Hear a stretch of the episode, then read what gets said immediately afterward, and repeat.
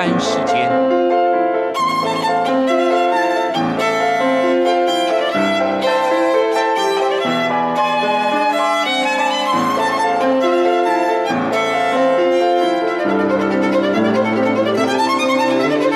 由天安门学生运动领袖王丹主讲。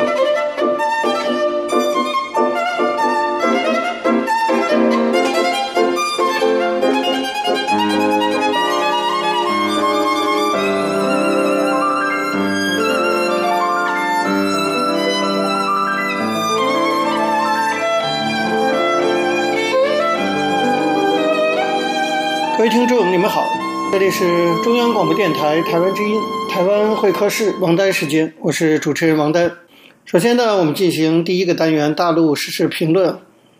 大家知道，最近几天呢，尤其是上一个礼拜，中国的外交系统跟发了疯一样，对美国可以说是发动了战狼式的外交攻击。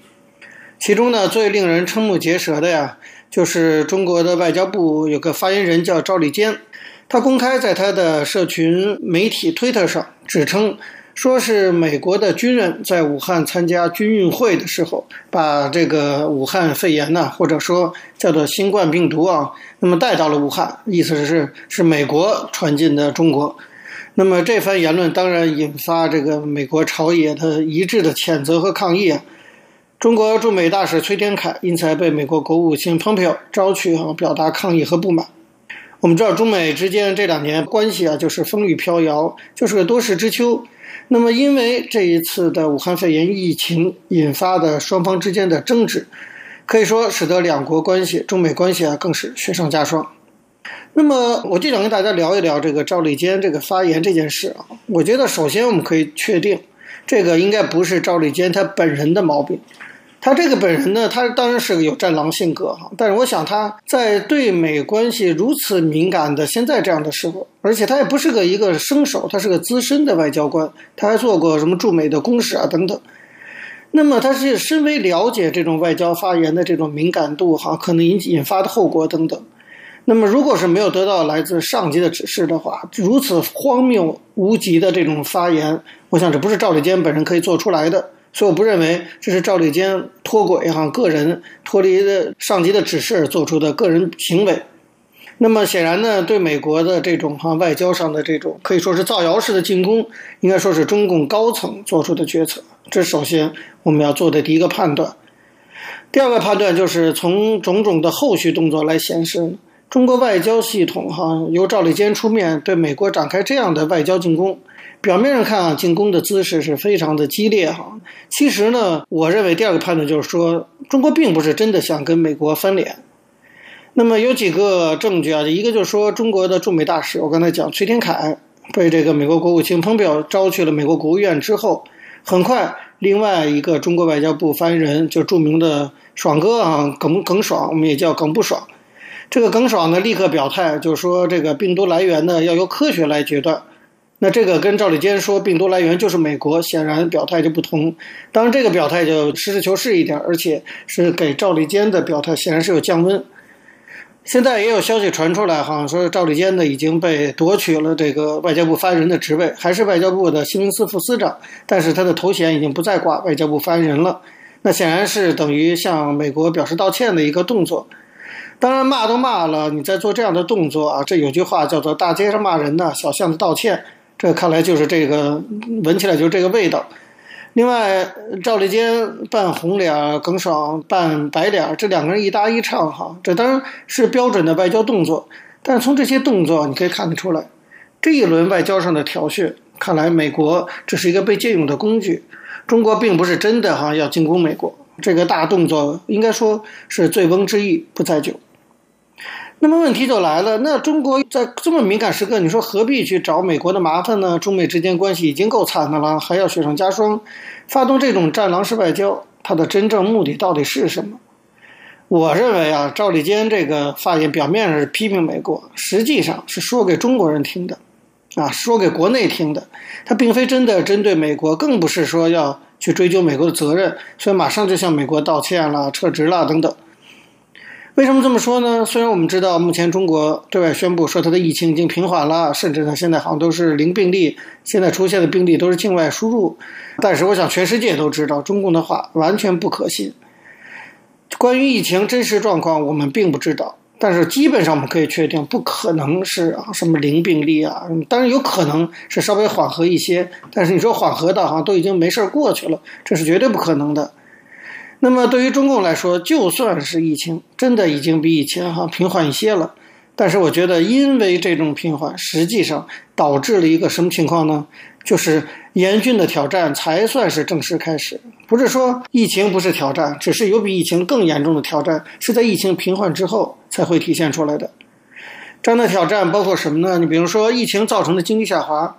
这会对中国经济造成非常致命的打击，它会提前引爆债务危机、金融危机、方方面面的经济危机。那当然，经济危机之后影响的就是社会的稳定，这对中共来说是他最害怕的事情。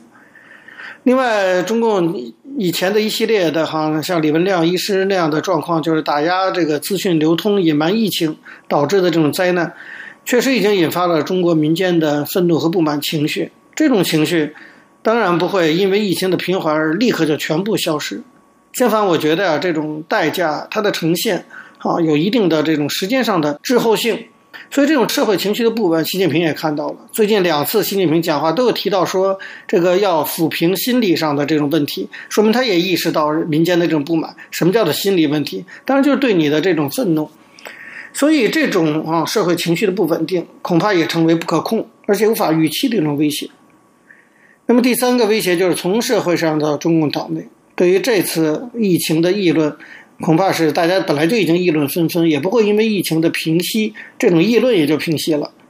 那么党内那些非习近平派系的政治力量，或者被习近平打压的政治力量，自然呢也不会放过这样的机会。这当然对习近平和中共统治的稳定来说，又是一个严峻挑战。所以经济的挑战、民间的不满、党内的威胁，这些。都正在酝酿，未来会逐渐的爆发出来的危机，对于中共来说，对于习近平来说，恐怕比武汉肺炎的疫情本身具有更大的威胁性。那么，如何去应付这些疫情引发的刚才我讲的这三个危机，而不仅仅是疫情？我觉得这才是中共目前最关心的事情。那么，要怎么应付呢？按照中共惯有的一贯的做法，就是为了转移经济下滑。和掩盖疫情处理导致的民间愤怒，为了重新凝聚党内对习近平的支持度，就是要有组织的把武汉疫情发展成一场仇恨美国的运动。那就是说，要再次挥舞起民族主义的旗帜，用外部势力的威胁作为借口来应对各种质疑和挑战，这才是这次战狼式外交动作的真正目的。所以，赵立坚这个外交动作要解决的，其实不是外交问题，而是内政问题。正是因为如此，只要中国人看到了外交部的强硬的对美态度，只要中国人被洗脑到真的相信病毒是美国引发的，只要中国的那些小粉红、爱国愤青的那些种民族主义情绪、反美情绪被成功的激发起来，赵立坚的任务就算完成了，他也可以壮烈牺牲了，包括不再做发言人了等等。用民族主义转移国内矛盾，这是中共的老一套说法了，过去多次的使用屡试不爽。但是这一次啊，我觉得恐怕要看。这次我觉得中国有点奇出险招，因为中美关系其实已经不是过去的格局了。美国现在本来就憋着劲儿要跟你中国对干，你还来惹美国？美国现在不分党派重新反思中美关系，要跟中国脱钩的时候，你还再次鼓动反美的情绪，这很有可能啊，就是偷鸡不成蚀把米，导致中美关系的最终破裂。如果那样的事情发生的话，中共就是大大的失算了。那当然，具体怎么样，我们还要再继续观察。好，各位听众，由于时间关系呢，讲到这里，我们休息一下，马上回来进行下一个单元。我曾经问个不休，你何时跟我走？可你却总是笑我一无所有。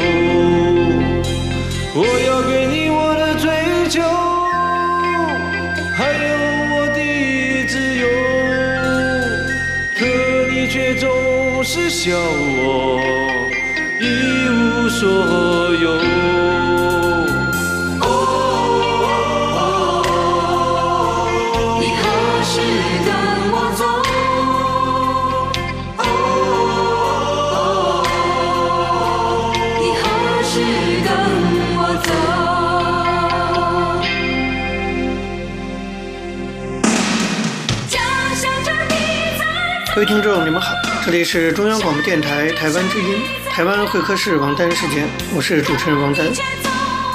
我们接下来进行的是历史回顾专栏，在这个专栏中呢，我们要根据一些当事人的口述历史，回顾一下中国改革开放以来走过的历程。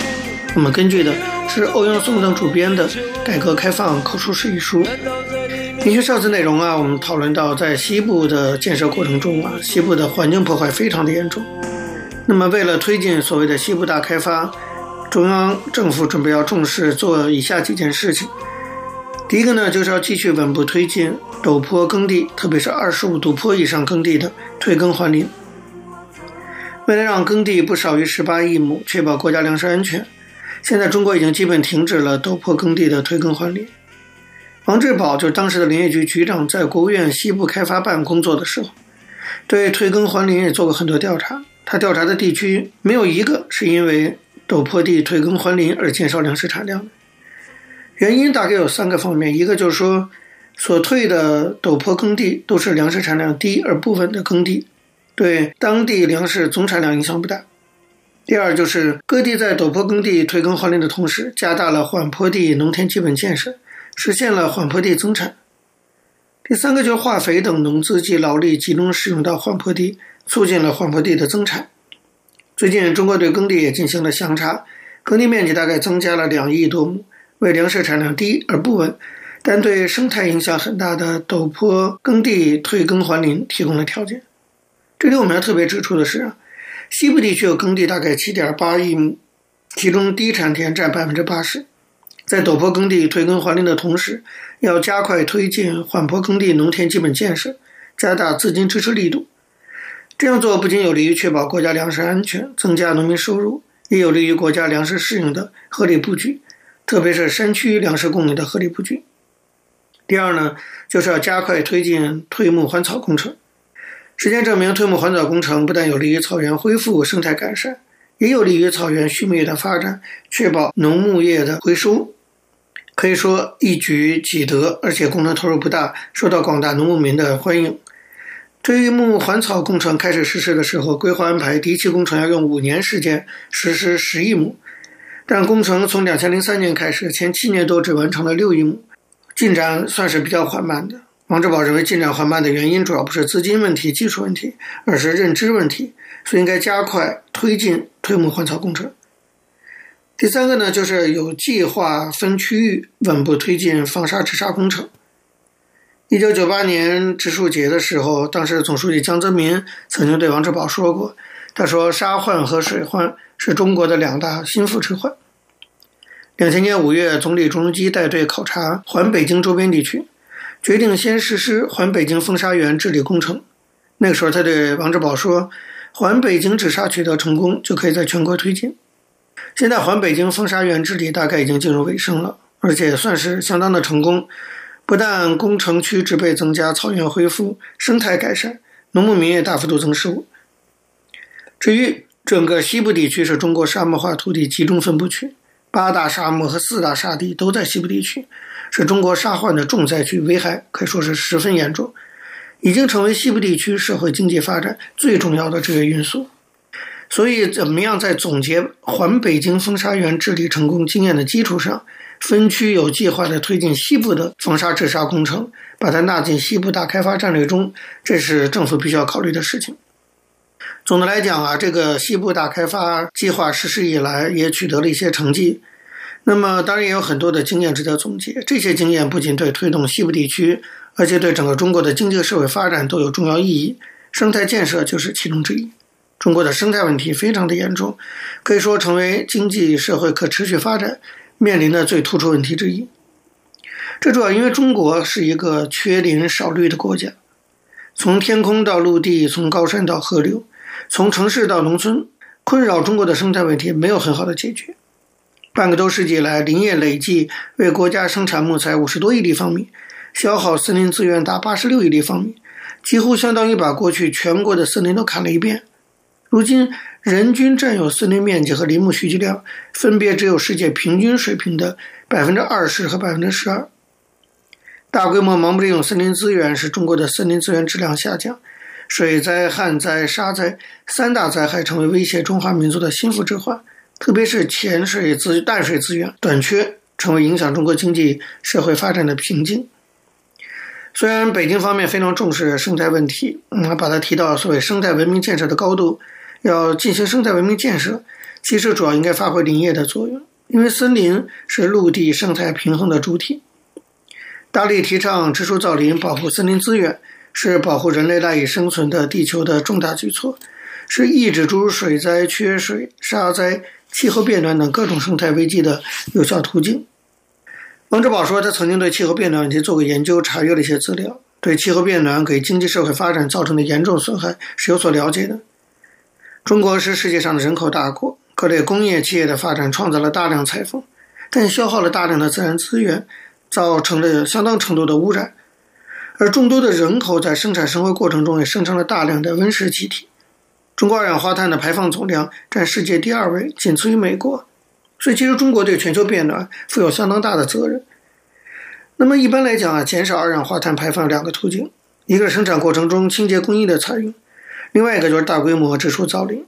目前，中国经济还处于相对的一个高速增长阶段，百分之六也不低嘛。那么，温室气体排放总量不断增加，这是不可避免的。工业减排采用清洁技术减排，虽然是减少二氧化碳排放的重要途径，但是投入大、产出高、成本也高，还将影响经济发展，只能是个逐步推进的过程。但是植树造林为主要方式的生物固碳，成本低、潜力大、可持续，这是温室气体减排和增汇最经济、最有效的措施之一。在过去的几十年里，通过持续不断的实施造林绿化工程。中国森林植被吸收二氧化碳的功能开始增强了。大量研究表明，森林的林木每生长一立方米就可以吸收一点八三吨二氧化碳，同时排放出一点六二吨氧气。据初步测算，中国的森林每年可吸收十亿吨二氧化碳。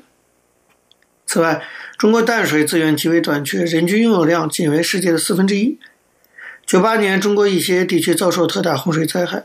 当时，国务院总理钟基先后到全国的二十多个省区实地考察。考察之前呢，国务院的人以为这次给大部分地区带来如此严重的洪水灾害，与这一年降水量的增多一定有直接关联。但调查的结果跟预想并不太一致。你比如说，五四年长江水的径流量更大，但造成的灾害远远没有这次严重。所以，经过对灾区实地考察，国务院才认识到，洪灾泛滥与人们乱砍滥伐、破坏生态有关。有人做过一组径流场对比实验，在年降水三百毫米的情况下，完全被森林覆盖的一公顷土地上，年土壤流失量仅为六十二公斤；而在同等条件下的裸地上，每公顷土地的土壤流失量为七千多公斤，相差一百一十多倍。长江上游每年流入长江的泥沙约有八亿立方米。南京土壤所对重庆八万平方公里的土地做了普查。结果表明，其中来自陡坡耕地的泥沙占百分之七十八点二九，而从森林流入的泥沙仅占百分之七。所以可见，正是因为乱砍滥伐森林，大量泥沙下陷，使得河道逐渐变窄变浅，湖泊日益萎缩消失，这些才导致了更大的灾害。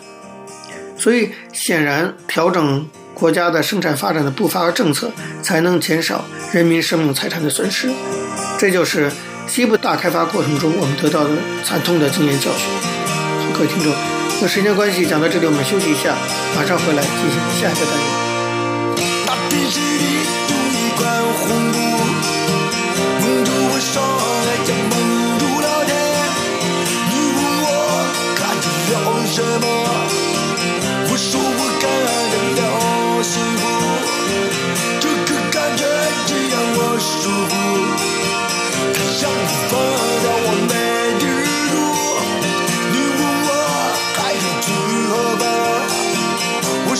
我说要上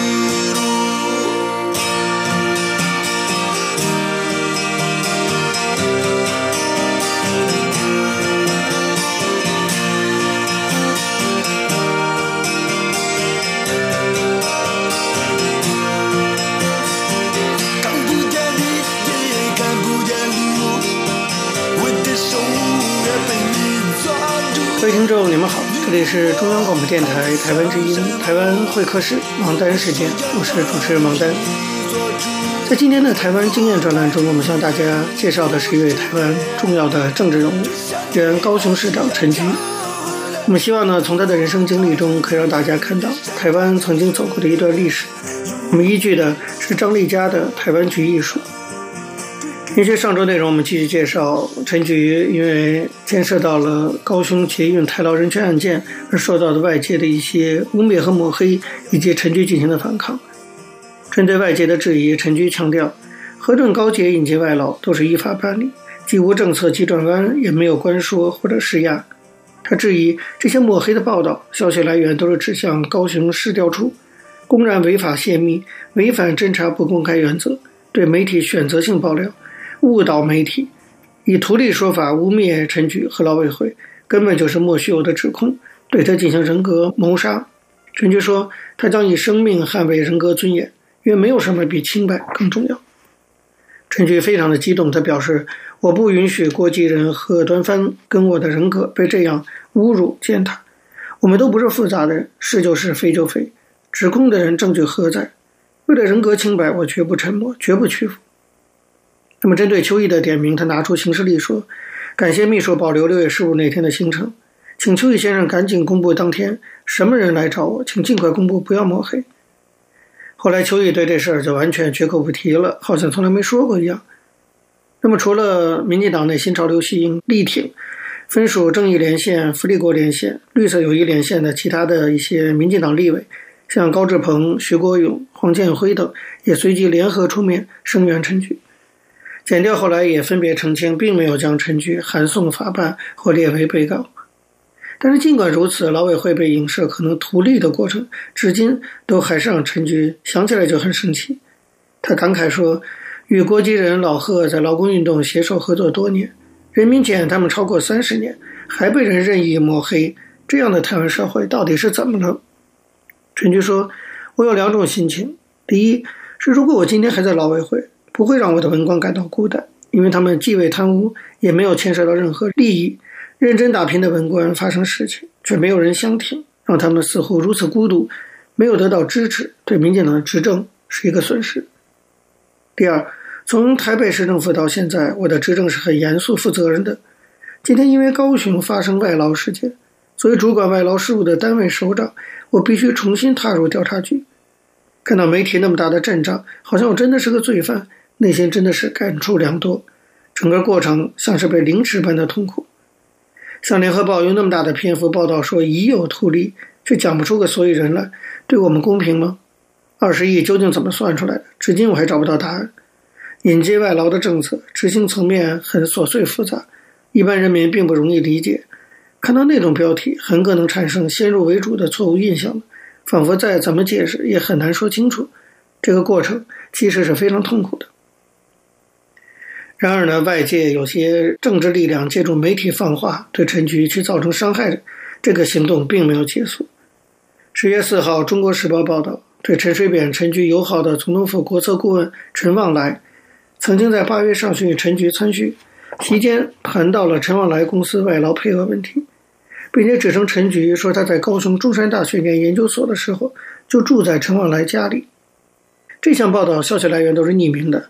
事后追查指向了常年与陈菊敌对的蓝营的立委。陈菊完全无法理解的是，他在中国时报查证的时候已经很明确的澄清了，结果报纸把匿名指控登得非常的大，把他的说明登得非常的小，完全不管事实是什么。这就是所谓的媒体报道的平衡吗？陈菊指出，高捷台劳早就依法引进了，怎么可能到了九十四年八月还在谈配额？那已经是台劳暴动前夕，时间点根本就都不拢。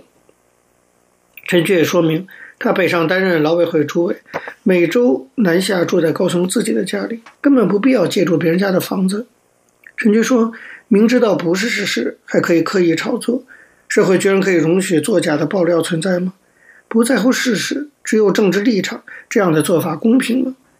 难怪有人说媒体杀人。台湾不晓得多少人就是在媒体的恶意之下遭受伤害。陈菊认为，如果是事实，当然可以揭发；不是事实，就应该提供公平的说明机会。这种要求很过分吗？编得这么离谱，事后证明完全是凭空捏造，却没有看到传播谣言的人表达过任何的歉意。其实台湾的媒体生态就是这个样子。陈菊说：“这样的抹黑伤害不了他，因为事实就是事实，假的真不了，真的假不了。但对方就是故意要踹他几脚，误导社会的认知。这样的政治生态、媒体文化，让陈菊无法释怀。他觉得台湾的政治演变到现在，好像每个人都把对方当成假想敌，故意要陷害、丑化你，即使不是事实，也毫不在乎。”如果不是洁身自爱，随时提防、注意案件，几乎是不可能生存下去的。他说：“这个过程让我的感受很深。政治走了三十几年，没有一个阶段可以掉以轻心。每个阶段，你的政敌随时都会设下陷阱，期待你一脚踩空，直接掉下去。国民党高压统治时代，在恐惧受苦之中，民主逐渐成长。现在民进党执政，当初那群压迫者依然振振有词。”仿佛所有的迫害、对人权的践踏，跟他们从来没有什么关系。这在台湾社会居然是可以存在的。所谓民主转型的正义，在台湾从来没有被认真看待，价值的混淆莫过于此。陈菊说：“这样的现象在某种程度上，当然令我感觉到伤心无力。我绝对不会因为无力感就放弃。如果轻言放弃，陈菊就不是陈菊了。但是在这个过程之中，其实经常会觉得蛮孤单的。”为什么有些人可以这么不负责任，这么信口开河？不愿以其人之道还治其人之身的人们可以做些什么呢？善良厚道的人难道就注定要吃亏吗？敢于白贼哗众取宠的人就注定要占上风吗？这样的社会难道不应该调整吗？陈菊说：“我们要给下一代一个什么样的社会呢？每个人的子女究竟要在一个比较中道、和平的环境中成长？”还是要放任现在的乱象恶化下去。所以啊，这个高捷案对陈菊的考验，虽然已经成为过去了，但是因为有政治就有斗争，有选举就有无所不用其极的抹黑。那些不知道躲藏在哪儿的黑暗的剑，可能无关乎事实，无关乎具体的事情，甚至无关乎陈局自己，就是一些政治斗争。所以陈局已经随时做好准备，要面对所有的挑衅和挑战。二零零六年九月十五号，高捷太劳案劳委会执行局部分由高雄地方法院正式宣判，以无违反法律图利之事实为由宣判无罪。司法终于证明了劳委会在受理外劳申请上并无外传的图利情节，司法也终于还给了陈局最为挂念的质询局四位基层文官的清白。然而，司法还人清白了，可是，一年多来政客媒体操弄下的这些抹黑，加诸于当事人及陈局身心的创伤，又有谁能得到平反呢？这种迟来的正义并不是正义。从陈菊卷入的高捷太劳人权事件可以看到，台湾的民主虽然初步建立了，但民主的发展还有很大进步的空间。我想，这也是陈菊和很多人继续投身。政治中所要去改变的一个基本的事情。好，各位听众，由于节目时间的关系，今天的台湾会客室王丹时间到这边结束了。非常感谢您的收听。若各位听众对我们的节目有任何的指教，可以写信到台湾台北市北安路五十五号王丹收，或者发电邮件信箱到八九六四 @rti dot org dot tw 给我。我是王丹，下次同一时间再见。没有烟抽。的日子，